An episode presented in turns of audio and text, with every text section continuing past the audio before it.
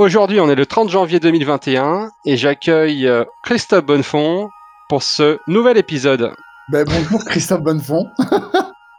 voilà. Donc tout à l'heure, mon fils, il m'a dit euh, tu enregistres avec toi-même. ouais, non, c'est très drôle, très très drôle. ouais, c'était marrant. On a exactement les, les mêmes noms. Euh, même prénom, même nom, et même le nom, euh, c'est avec un T à la fin, ce qui est rare, parce que voilà, il y, a ou santé, ou avec un D, enfin, il y a, y a, plein de, de différences, et c'est vrai qu'on a, on est deux homonymes, en fait, c'est très rigolo. Et on habite en plus à côté. C'est ça qui est fou en plus, on habite pas loin. On habite pas loin. Enfin, moi, j'ai habité, si tu veux, euh, bah, Paris 14e jusqu'à jusqu'à l'année dernière. Et en fait, j'ai déménagé. D'accord. J'ai déménagé, ouais, j'habite dans le Val d'Oise maintenant, à, à Bouffémont. Ok.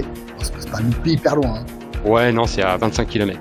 Et euh, alors, ce que j'ai appris, en fait, euh, alors tout d'abord, je vais présenter un peu cet épisode qui est un peu particulier. Euh, c'est un peu du hors série. Euh, mais on va quand même parler un petit peu de RSE, puisque Christophe, toi, tu es euh, spécialisé dans la nutrition. Oui. Et la nutrition, ben, c'est une thématique, en tout cas euh, l'alimentation au sens large. La nutrition, c'est une thématique de la RSE, puisque on doit bien s'alimenter pour travailler.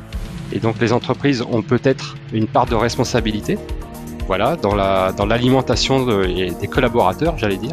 Donc on en parlera. On va aussi parler bien sûr de ton parcours, de ton parcours, ce que tu as fait, ce qui t'a amené a créé aussi Yam Nutrition. Donc tu vas pouvoir nous présenter euh, tes produits phares. Et puis on va aborder euh, peut-être d'autres sujets peut-être un peu plus personnels, mais voilà, c'est tout, tout, ça dans la, dans la convivialité.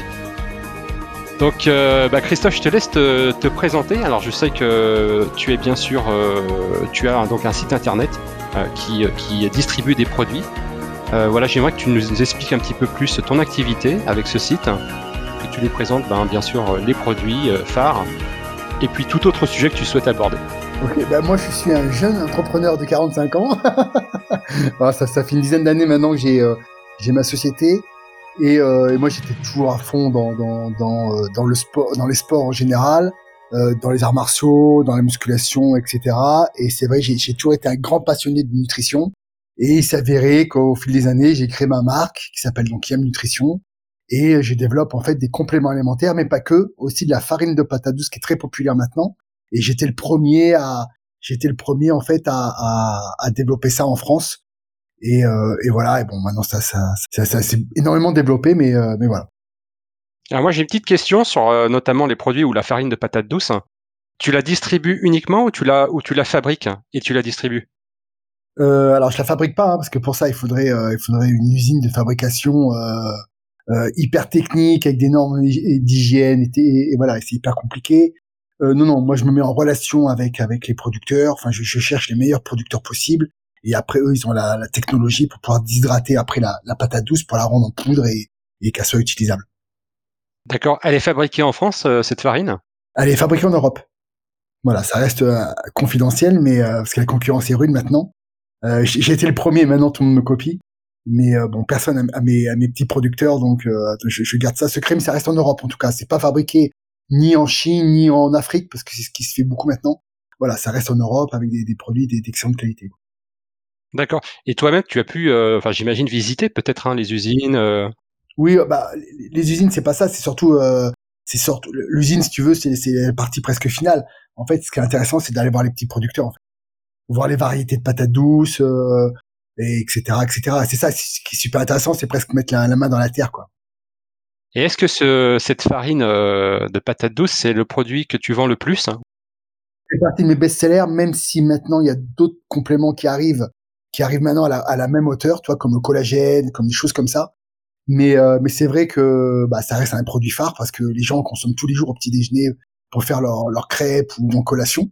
Donc c'est vrai c'est un truc euh, qu'on utilise tout le temps c'est vraiment de l'alimentaire en fait mais voilà, il y a d'autres compléments qui marchent très très fort sur mon site, euh, dont le collagène, dont, dont le virilis, enfin il y a, y a, dont le aussi pareil le, le magnésium. J'ai un magnésium qui est très biodisponible, etc. Et tous ces compléments-là euh, sont en train vraiment d'exploser aussi, euh, notamment euh, notamment en ce moment avec avec les problèmes euh, les problèmes de Covid et les problèmes de, de, santé, d'immunité.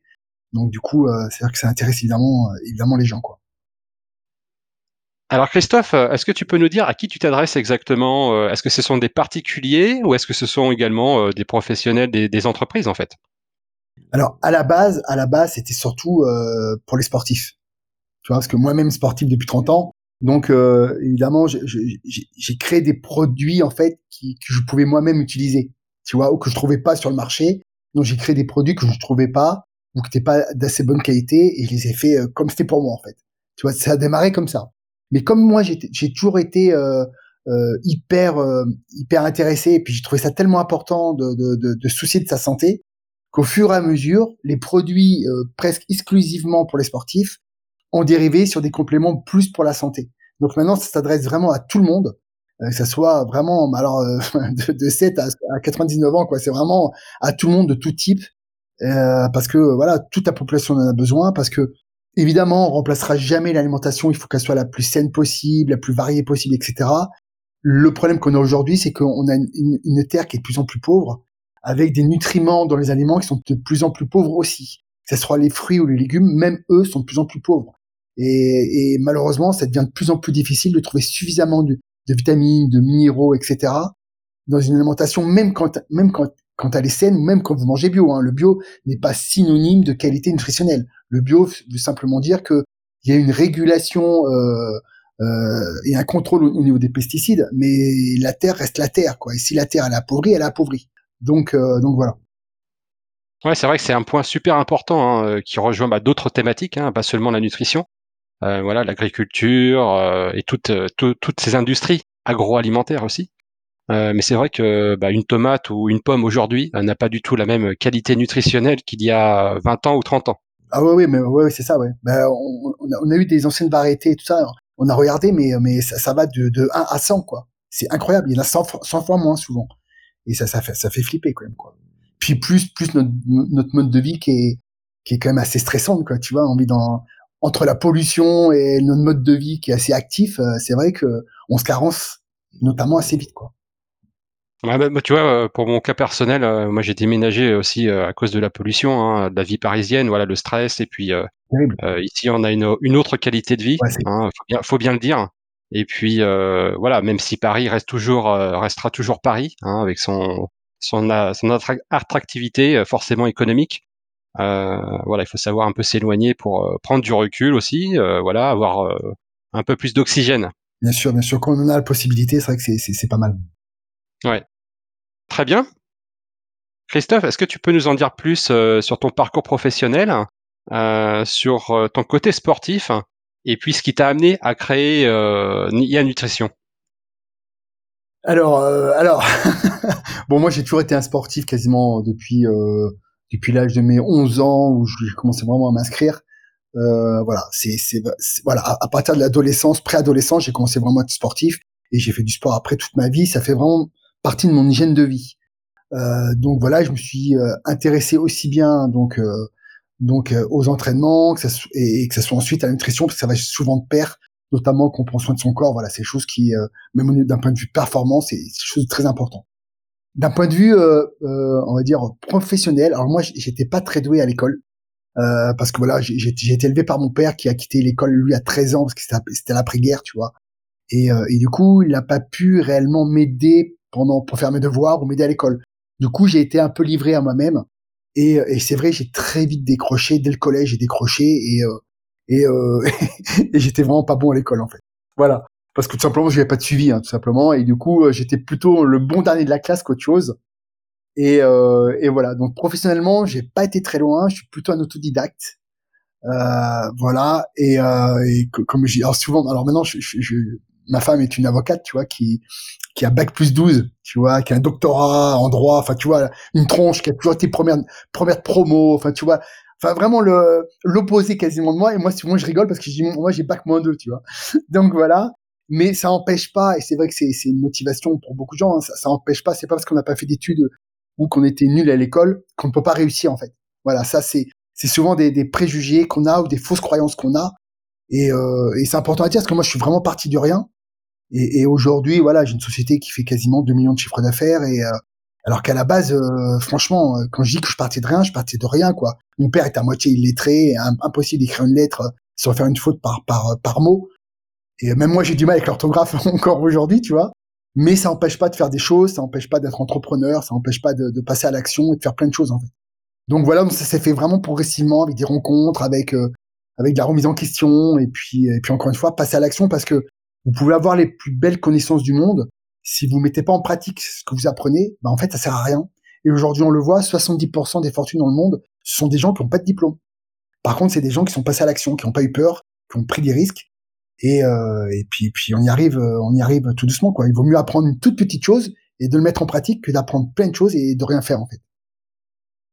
Je partage ton point de vue et puis euh, bah, je suis également autodidacte donc je peux aussi en parler et c'est vrai que là on se rejoint totalement. Hein. Euh, c'est l'expérience qui vaut plus que le diplôme, hein, quoi qu'on en dise. Et euh, voilà, j'espère que ça pourra être euh, un bel exemple à suivre pour les pour les nouvelles générations, hein, pour euh, voilà pour nos enfants, leur expliquer que le diplôme ne, vaut rien. Le diplôme ne vaut rien, c'est juste comme tu disais une accumulation de connaissances, de savoir. Il faut savoir l'utiliser après. Ça suffit pas. En fait. Enfin, c'est très bien parce que tu vois, il y, a des métiers. Euh, on est obligé d'apprendre des choses. Tu vois, quand t'es médecin, bien sûr, tu vois, tu, bien sûr. connaître vraiment la connaissance pure et dure. Euh, ma femme elle est avocate, c'est pareil, elle doit connaître par cœur les lois et tout ça. Donc c'est quelque chose de, c'est utile, bien sûr les diplômes. Tu vois, dans, dans certains secteurs, on peut pas faire sans. Tu vois, mais euh, bah, bah, ça suffit pas parce que tu vois, par exemple, je prends l'exemple de ma femme.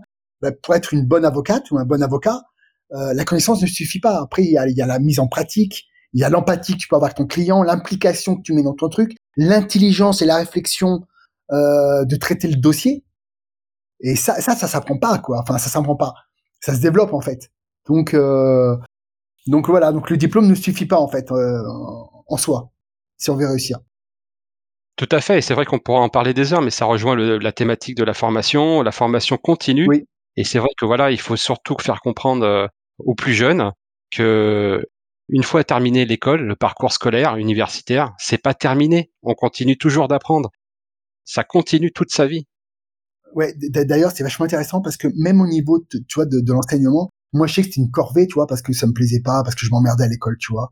Mais en réalité, si, tu, si tu changes d'angle en disant non, mais apprendre, c'est super intéressant parce que ça pourra t'épanouir dans ta vie, euh, développer plein de choses.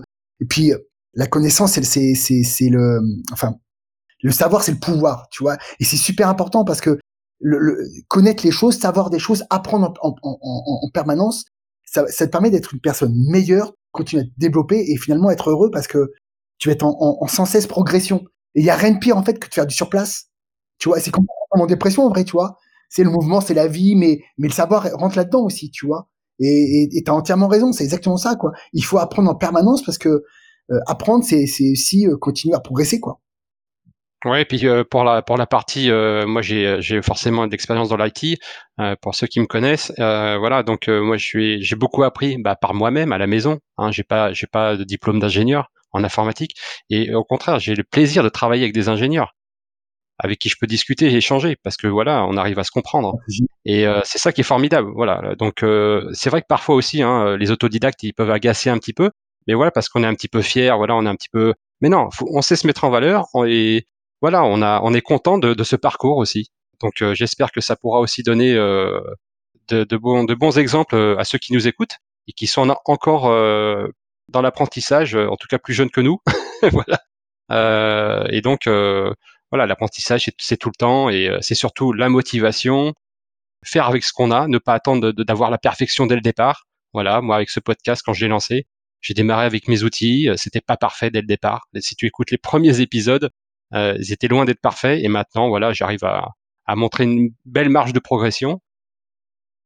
Christophe, alors une question peut-être un peu plus difficile. Est-ce que tu as un modèle d'inspiration euh, qui t'a poussé à, à, entreprendre ou qui t'a poussé à faire telle ou telle euh, activité? Bah, c'est plutôt des modèles. c'est des modèles parce que en, fait, il faut bien dire une chose. Et moi, c'est ce que j'adore dans, dans l'espèce humaine, hein, c'est que chaque personne peut t'apporter quelque chose en fait.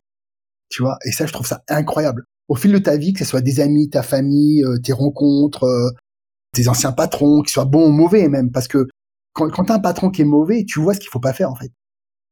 Et, et, souvent, tu vois, regarde mon père. Mon père qui a bossé comme un, comme un chien, c'est le cas de le dire, pendant toute sa vie. Il faisait les 3-8 et le week-end, il bossait en plus comme portier en discothèque. Donc, tu vois, il bossait comme un ouf, quoi. Et, euh, et euh, mon père ne savait pas euh, mettre de l'argent de côté. C'est marrant, hein. il n'arrivait pas, je sais pas, il claquait tout. Enfin, ben moi, je voyais ça quand j'étais gamin. Et puis, je dis, non, mais moi, il faut que je gère mon, mon patrimoine, enfin, mon argent différemment parce que, parce que je me rendais compte que ce qu'il faisait, il n'arrivait pas le gérer, tu vois. Et dès qu'il avait un peu d'argent, il claquait dans, notre bêtise, quoi. Et euh, du coup, ben, son, sa façon de faire, en fait, moi, m'a appris qu'il fallait que je fasse autrement. Donc, en fait, la, vie en général, les rencontres qu'on fait nous servent euh, d'inspiration en permanence, en fait. Donc, euh, donc c'est ça. Alors, c'est sûr que lui, il m'a, il m'a apporté le côté travail, travailleur, parce qu'il bossait comme un fou, tu vois. Donc, le, la, voilà, on s'appelle? Le, travail, c'est vraiment une, une valeur qui m'a, qui apporté. Mais encore aujourd'hui, je me rends compte que je peux travailler moins et gagner plus que lui, quoi. C'est ça qui est ouf aussi à, notre époque grâce à Internet. Donc c'est incroyable parce que Internet, si on arrive à bien gérer son temps et à bien gérer les, choses, on peut on peut réussir à gagner beaucoup d'argent et, et, en travaillant moins qu'on pouvait travailler à l'époque de nos parents, de grands-parents, ce qui est ce qui est ce qui est, ce qui est logique. Donc euh, donc voilà. Après il y a des, je m'étais beaucoup intéressé à un moment donné, ça m'avait beaucoup aidé. Euh, aussi à pas mal de, de personnalités dans, dans le monde de dans euh, comment on appelle ça euh, de, le développement personnel. Moi, j'ai fait, j'ai repris des études à 40 ans de neurosciences avec euh, David Lefrançois, euh, qui lui a un doctorat en neurosciences et tout ça. Et ben, ça m'a vachement apporté sur le, sur le cerveau, sur les blocages qu'on peut avoir, sur le potentiel qu'on peut avoir aussi. Et en fait, on se rend compte que le cerveau, en fait, il a un potentiel énorme, presque illimité, et qu'on ne sait pas vraiment l'exploiter. Donc ça t'ouvre des perspectives incroyables en fait, et tu te rends compte que tu es, tu es, en fait, tu es le seul à, avoir des, à, faire des blocages. Il n'y a pas, il y a pas de te développer en fait souvent on met la faute sur les autres, mais en réalité, euh, en réalité, euh, c'est nous-mêmes qui, bloquons. C'est, c'est pas les autres. Tu vois, on, est toujours en train de dire non, mais j'ai pas de chance dans la vie ou ceci ou cela. Mais non, non, non, c'est, toi qui, qui, qui, qui sais pas faire en fait, qui sait pas faire pour pouvoir te, te développer, faire les choses que tu aimes et euh, garder de l'argent ou, autre. Ça, ça vient souvent de nous, notre, notre cerveau en fait. J'ai, un ami à moi, il s'appelle Booba, c'est un, un, un, un black euh, qui est arrivé en France à 18 ans. Il vivait dans un petit dans un petit village en Afrique. Il n'y avait pas d'eau, pas d'électricité. Euh, jusqu'à ses 18 ans, en fait, il, il, gardait sa grand-mère et sa grand-mère est, est, décédée quand il avait 18 ans. Il y a 18 ans, il est parti en France, euh, changer de vie en fait. Hein. Et euh, bah, il parlait pas la langue. Il avait pas pas de métier. Et euh, bah, il est arrivé à Paris, il, est rentré dans un truc de jeunes travailleurs euh, étrangers, je sais pas quoi. Et aujourd'hui, en fait, ce jeune, il est, euh, il est coach au jeu de club à Monaco. Il y a tout un parcours hein, derrière. Il gagne, je crois, 6 ou 8 000 euros par mois. Et ce mec, voilà, il, il vient, il vient euh, du bas du bas, quoi. Arriver, enfin, plus bas que lui, c'est difficile quand même, tu vois. Et ce mec, il a un mindset de psychopathe. De psychopathe. Le mec, tu sens que rien va l'arrêter, en fait, tu vois, parce que le mec, il a faim. Tu vois qu'il a galéré et que pour lui c'est du bonheur maintenant. Et je trouve que c'est vachement une source d'inspiration de, de dingue. Moi quand j'ai commencé à me développer heureusement il a été là parce que je me suis fait beaucoup attaquer beaucoup juger critiquer parce que ça ça fait partie aussi du, du succès. C'est que succès est égal à égal à, à, à rejet en fait. Parce que évidemment tu, tu projettes une image à l'autre qui ne réussit pas euh, de, une sorte de frustration tu vois. Donc quand il réussit souvent les gens autour de toi alors ils peuvent t'encourager mais tu peux aussi avoir beaucoup de rejet et c'est normal et c'est ok avec ça et il faut il faut l'accepter parce que parce que au début tu te prends des grosses claques quand même. Tu te dis pourquoi pourquoi je me fais autant critiquer juger et tout ça? Mais c'est normal ça fait partie du processus. Et moi ce, ce gars là en fait il m'a vachement aidé il m'a expliqué les choses il m'a expliqué ce genre de choses il m'a dit mais tu t'en fous c'est parce que tu avances que qu'on te critique. C'est parce que justement tu continues à avancer à te développer et à réussir qu'on te critique donc c'est normal. Au contraire continue voilà bon voilà il y a, y a des plein de rencontres comme ça qui m'ont qui m'ont permis de bah, de continuer à avancer, de progresser, et puis, puis ça continue encore. Bah, je pense que tu euh, la question a été vite répondue. Pour reprendre euh, un certain personnage. Non, mais c'est vrai que euh, tu as bien réussi le challenge. Et cette question, elle est assez difficile, en fait, si on n'a pas, bah, si on n'est pas, préparé, ou voilà. c'est vrai que je te rejoins sur pas mal de sujets. Hein. C'est vrai c'est ça qui est dingue. Et on a des parcours différents. Mais je crois qu'on est né la même année en plus aussi, hein, en 74. 75 moi. Ah bah 75 voilà. ouais bah voilà 45, 46, euh, 47 bientôt. Euh, non non mais c'est voilà on a des parcours différents mais euh, on a pas mal de points communs quand même et une façon de penser qui, qui se rejoint hein, en quelque sorte. Et euh, pour reprendre euh, sur les rencontres, bah oui c'est vrai que les rencontres sont super importants. faut savoir s'entourer de gens. je crois que c'est le titre d'un livre, hein, d'un de mes livres d'ailleurs que j'ai pas encore commencé mais euh, savoir s'entourer de gens extraordinaires. Mais c'est ça. J'avais fait une capsule sur YouTube sur ça justement, que qu'on était la somme des, des 5 ou 10 personnes qui, qui nous entourent Et c'est Tout à fait. Parce qu'on est influencé par les personnes qui qu'on côtoie au quotidien en fait.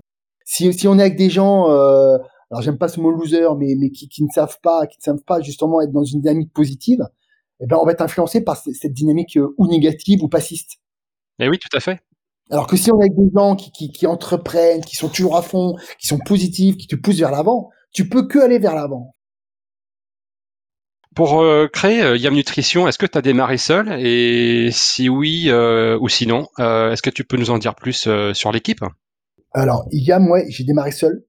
J'ai démarré seul, mais très vite, en fait, je me suis... En fait, dans ma vie, enfin, dès que je me suis lancé dans l'entrepreneuriat, je me suis tout de suite euh, entouré avec des personnes qui en savaient plus que moi ou qui étaient meilleures que moi. Toujours parce que euh, je partis du principe que si les personnes sont meilleures que moi, je vais sortir forcément chose de meilleur. Et voilà, donc c'était ma grosse influence à chaque fois euh, quand, quand je prends quelqu'un de mon équipe, par exemple, c'est parce qu'il excelle dans son domaine.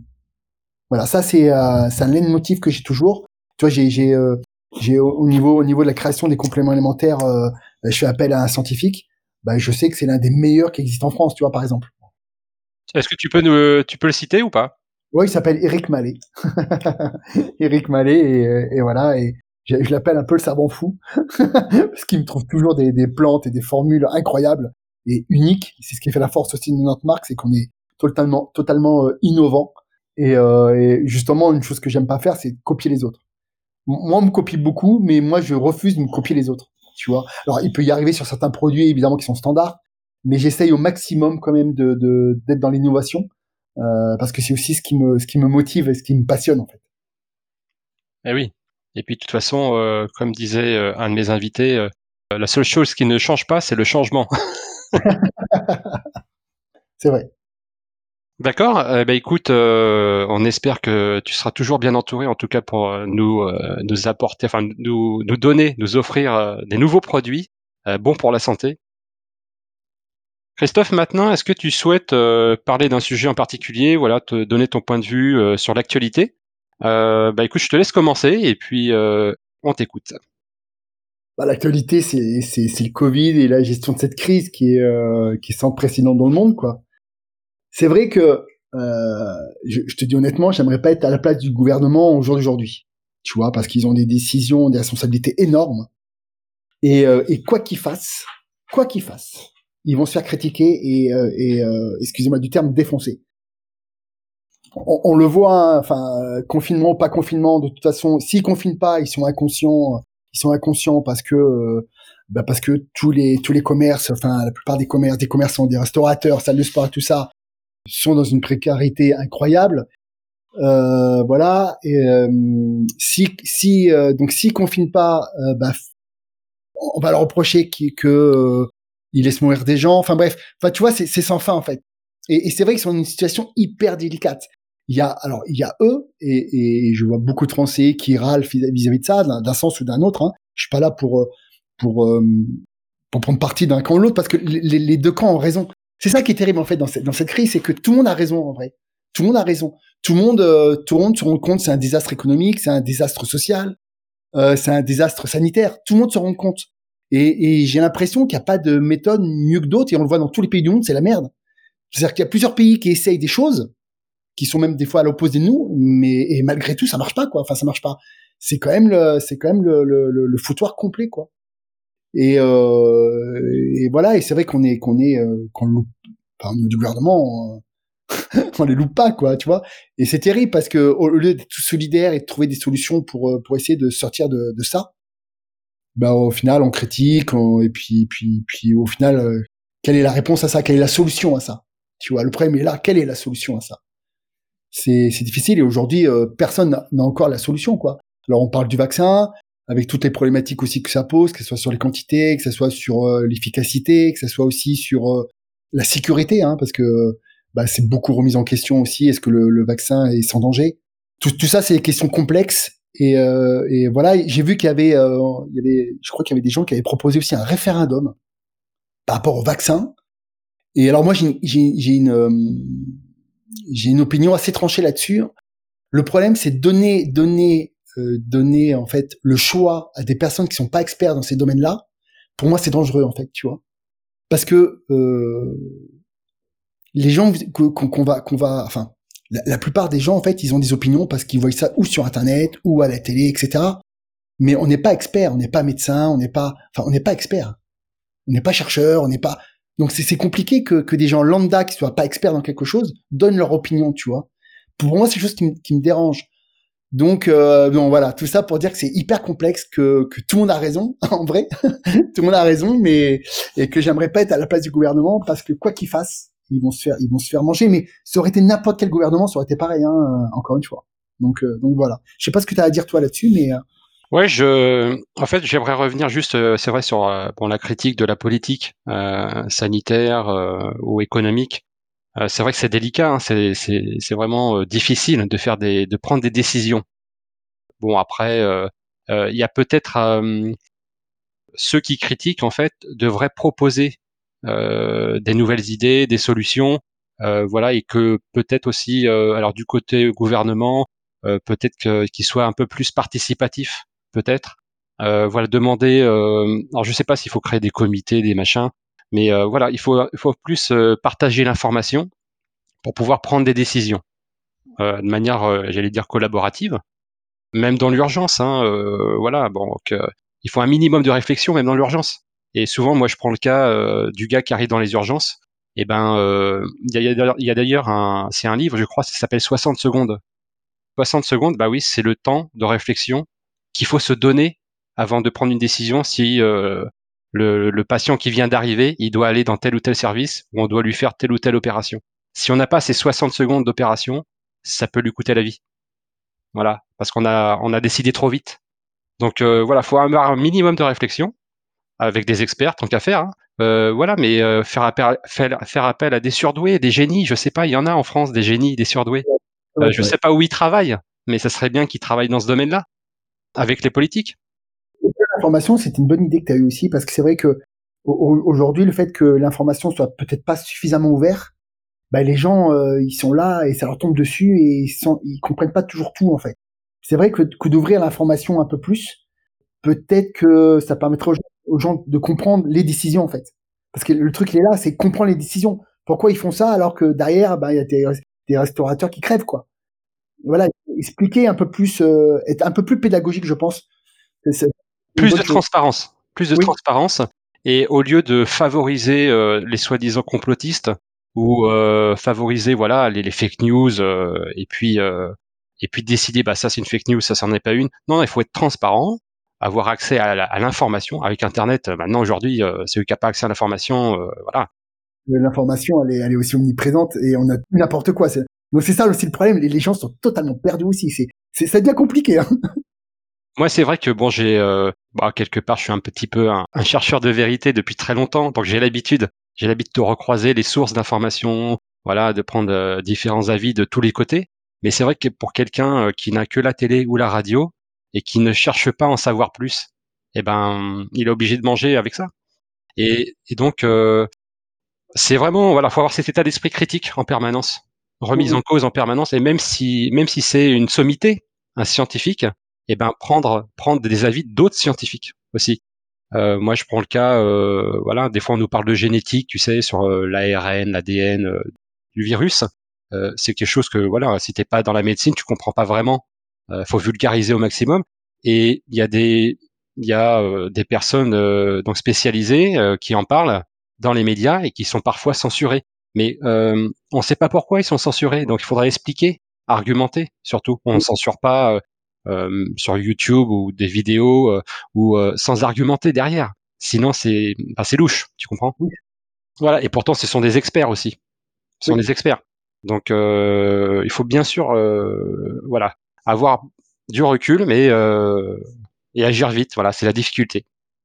Euh, après, sur sur la sur la partie euh, confinement déconfinement, voilà, c'est des choses que il y a, y a beaucoup de conséquences. Voilà, il y a beaucoup de conséquences bah, c'est difficile à, de faire des choix. Euh, il y a des pays qui n'ont pas confiné, il y a d'autres pays euh, qui ont confiné, euh, qui ont d'autres résultats que nous, au final, en termes de, de, de gens contaminés ou de cas plus graves. Donc voilà, chaque pays a son, a son, a sa manière de gérer et quelque part, on n'a pas à se comparer. Hein. en, plus, en plus, on, on voit que c'est évolutif, c'est-à-dire qu'il y a des pays qui au début euh, n'avaient quasiment rien et qui aujourd'hui train de flamber et inversement.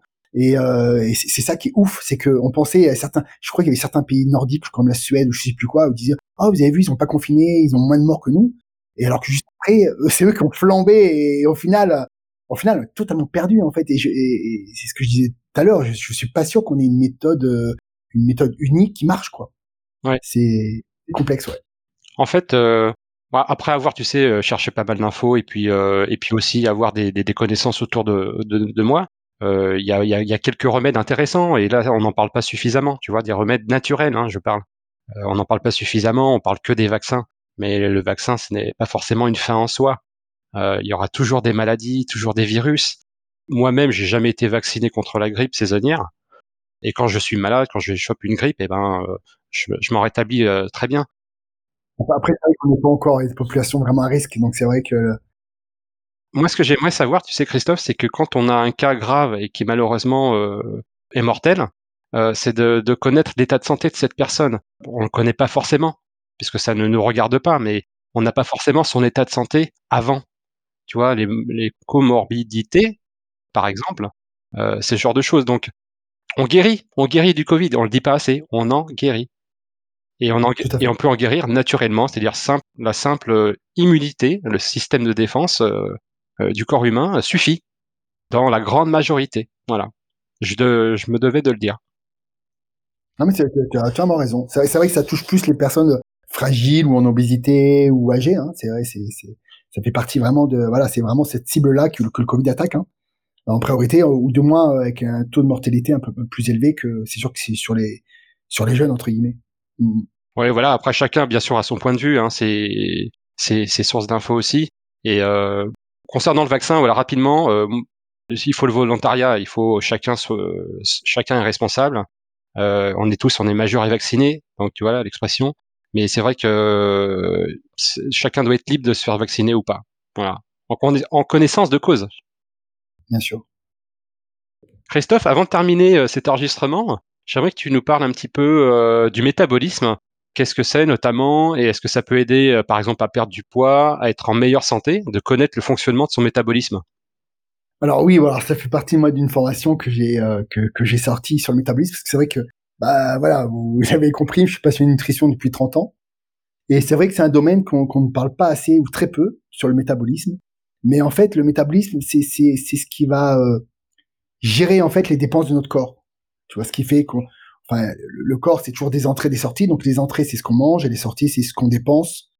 Euh, que ce soit pour la partie vitale de notre organisme, c'est-à-dire que faire fonctionner notre cœur, tous nos organes, ça on dépense de l'énergie pour ça.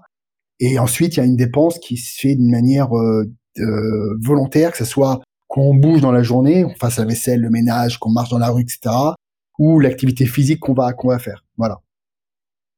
Et en fait, on s'est quand même rendu compte qu'il y a pas mal de choses aussi qui pouvaient affaiblir notre métabolisme. Et quand on a un métabolisme qui qui qui, euh, qui, qui, qui, devient plus faible, ben on dépense moins de calories. Et si on dépense moins de calories, on peut aussi plus grossir. Voilà. Donc ça, c'est un, un domaine qui est hyper important et euh, dans lequel on, on fait pas trop attention. Comment tu expliques euh, que certains puissent manger, euh, bah, comme moi, tiens, on puisse manger sucré, alors, je dis pas en grosse quantité. Euh, moi, je pense avoir réduit quand même ma, consommation de sucre. Euh, euh, voilà, les gâteaux, les biscuits, les pâtisseries, les viennoiseries. ma quantité journalière, je pense qu'elle a été réduite.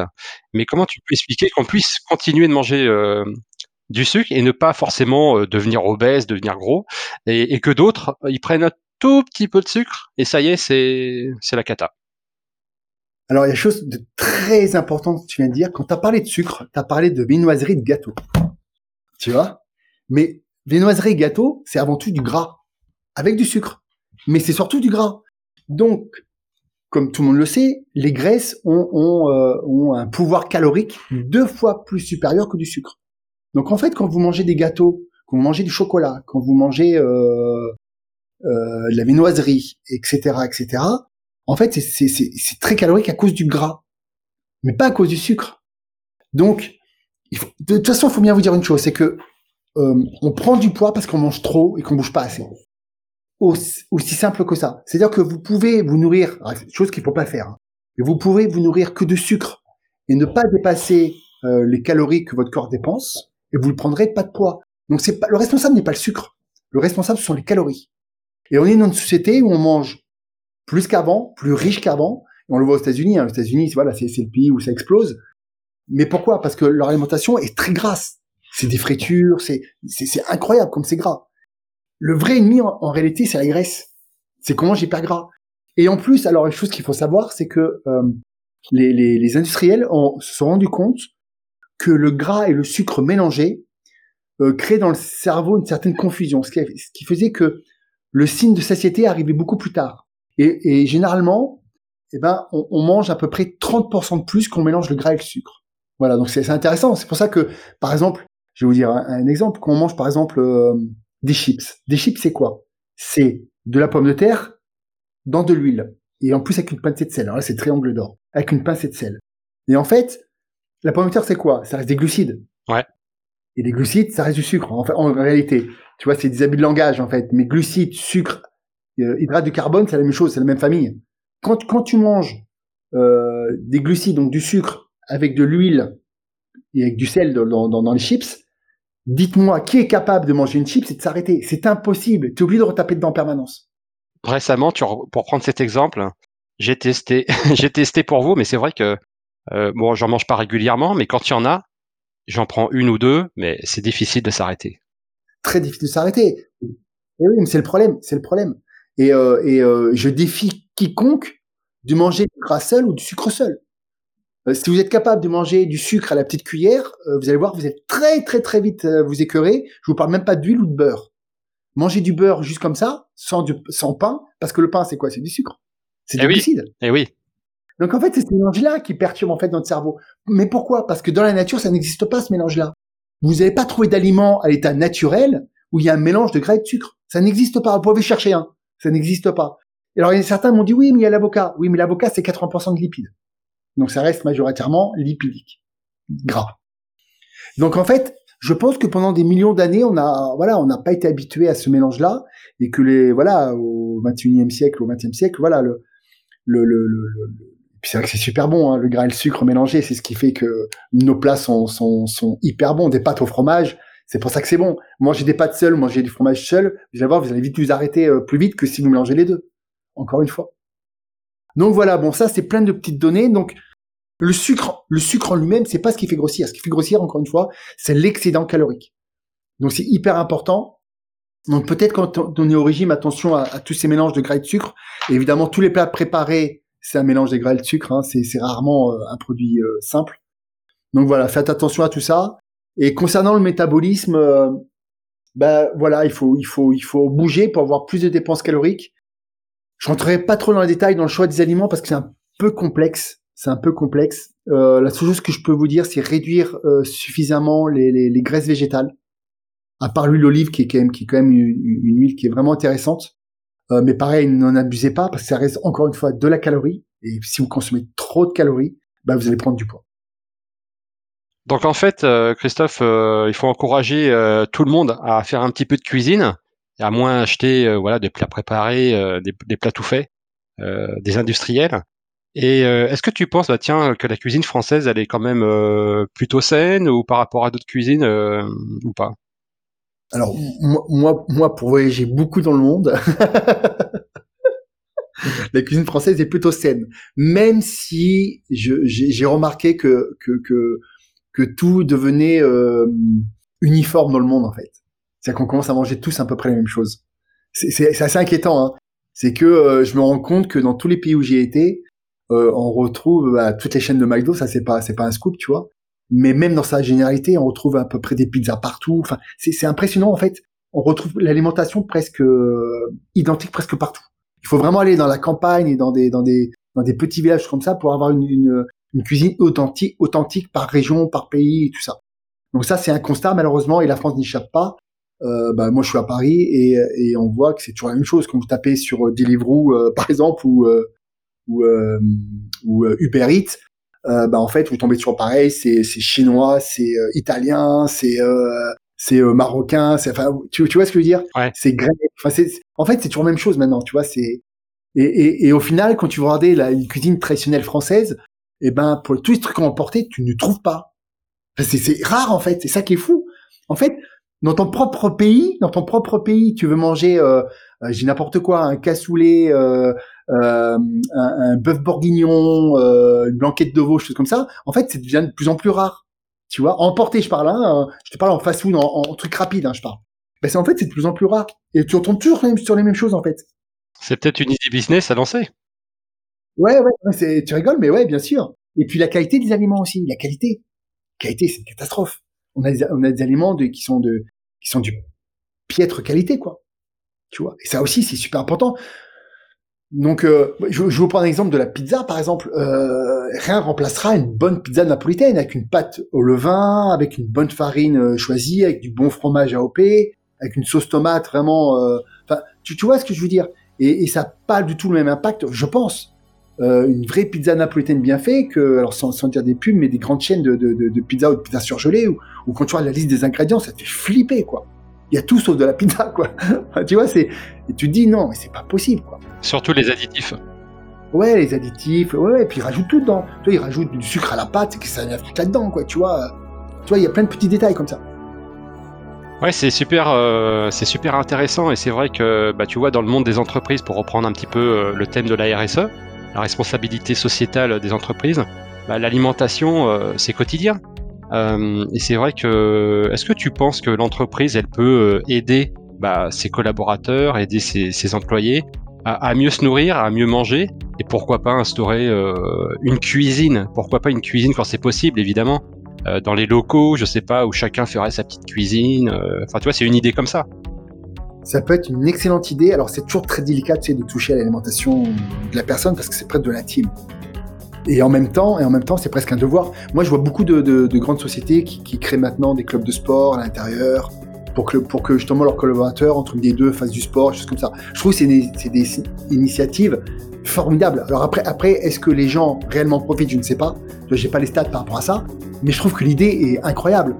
Et, et, c'est vrai que ça pourrait être super aussi d'avoir une une cafétéria euh, avec une alimentation qui soit encore plus équilibrée, plus qualitative. Alors après, c'est une budget, c'est une plein de choses, évidemment. Tout ça, il, faudrait voir tout ça. Mais bien sûr, c'est des, pistes qui sont hyper intéressantes parce qu'aujourd'hui, les gens ne sont pas assez éduqués. Et on pourrait même revenir même directement à l'enseignement euh, à l'école.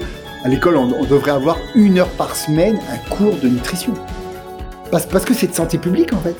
Et je comprends même pas. On, a le sport obligatoire à l'école, on devrait avoir au moins une heure par semaine, ou même une heure par mois. Allez, une heure par mois, un cours sur la nutrition pour apprendre à, bien manger, à manger équilibré, à manger des, choses saines, à bien choisir ses aliments. Je sais pas, moi, je trouve ça, c'est tellement un béaba de. Et puis même le trou de la sécurité sociale, putain, déjà, il serait moins grand, tu vois, il faudrait mieux investir là-dedans, dans l'éducation. Et peut-être que l'entreprise a aussi une part de responsabilité, parce que les gens qui ont quitté l'école, qui n'ont pas eu ces, ces, formations, ils font comment eux aussi, C'est difficile, c'est difficile. Ben oui. Donc, excellente idée. Donc euh, c'est bien de donner des tickets resto, mais euh, voilà, faut leur, faut apprendre aux gens aussi euh, à savoir bien les utiliser dans leur dans leur intérêt, pour avoir une bonne santé, quoi. Christophe, on arrive à la fin de cet enregistrement, donc je te remercie. Je rappelle aux auditeurs et aux auditrices que tu es donc le créateur du site yamnutrition.com. Merci pour votre écoute, merci Christophe. Bah, merci à tous et puis n'hésitez pas à laisser des commentaires bah, sous, sous, les podcasts à chaque fois parce qu'on les lit et, euh, et c'est toujours très intéressant d'avoir un débat, d'avoir un débat sous, sous les podcasts.